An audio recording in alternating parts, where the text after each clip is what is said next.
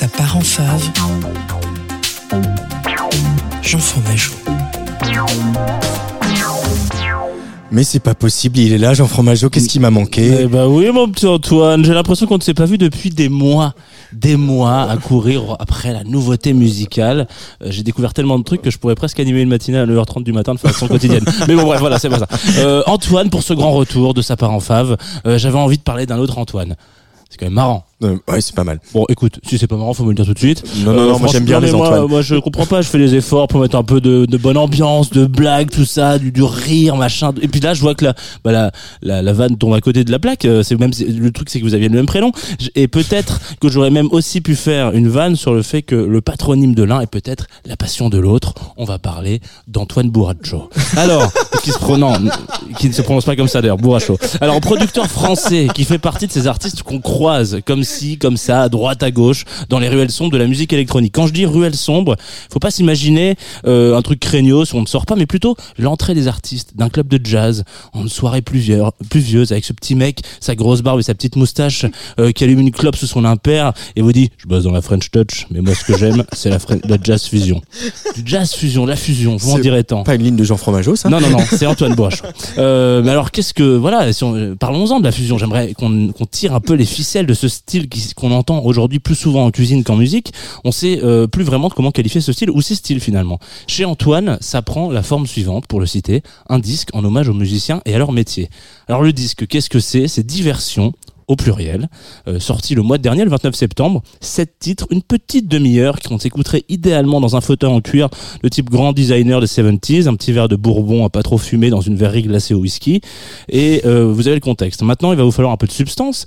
Euh, dans ces sept titres, qu'il a fait pour la quasi-moitié d'entre eux en featuring avec euh, Irfan, euh, Jim Grandcamp à la guitare, euh, Soko Igarashi au saxophone, soprano et à la flûte, pour ne citer que, il va être question d'un concept album dans le sens le plus strict du terme, à savoir une histoire en musique, comme France Gall l'avait fait avant lui, ou euh, à défaut de suivre l'histoire d'une femme dans les nuits parisiennes, et ben on va suivre l'histoire d'un espionnage euh, qui est entrecoupé entre ces titres, euh, voilà, de grands morceaux en acte, en scène, sept morceaux qui vont peut-être avec une résolution, un prélude, euh, un miracle, un bullet, un- une fortune, une sérénade. Euh, je vous propose plutôt que de vous spoiler la résolution de l'énigme euh, qui tourne autour de ce disque, que nous écoutions un morceau qui s'appelle Miracle en l'occurrence, avec un featuring, celui de celui qui est là et, qui commence fort hein, Giacomo Lecci d'Alessandro. Vous allez entendre sa voix, vous allez tomber amoureux comme beaucoup d'entre nous. Et normalement, en théorie, après ça, ça part en fave.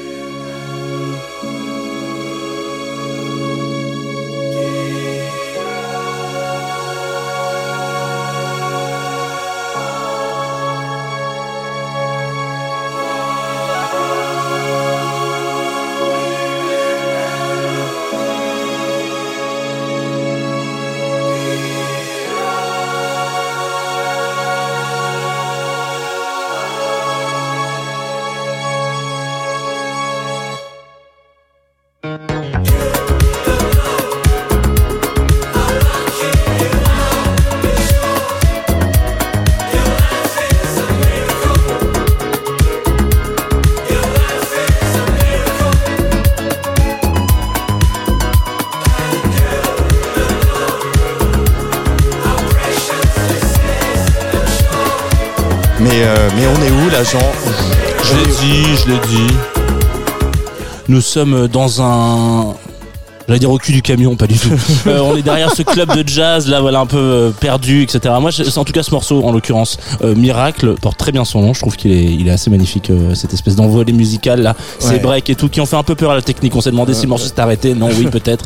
Voilà, on est dans, on est un peu perdu. J'ai l'impression qu'on est entre un, un, un headbanger euh, qui s'est paumé euh, à New York euh, un peu tard le soir et qui aurait fait un feat avec un Miles Davis. Peut-être pas sur ce morceau, mais sur le reste de l'album. Je vous invite à l'écouter. Peut-être. Et en, vous- 80, en 1988 aussi. hein. Exactement. bah voilà, donnons un banger un peu plus d'années, puisqu'ils aiment bien fêter leur anniversaire visiblement. Merci beaucoup, Jean Fromageau, tu m'avais manqué. Ah ouais, mais Hein, moi hein. aussi, ça m'a. Bah, bah oui, hein. Voilà, je- je- j'avais perdu l'habitude. Entre les vacances, les festivals euh, et tout ça. Les etc., pauses nécessaires. Les pauses nécessaires dans la vie. Euh, merci beaucoup, Jean Fromageau. Donc, on se retrouve bah, demain. Demain, euh, parce que c'est jour férié, mais on sera là. Non, ouais.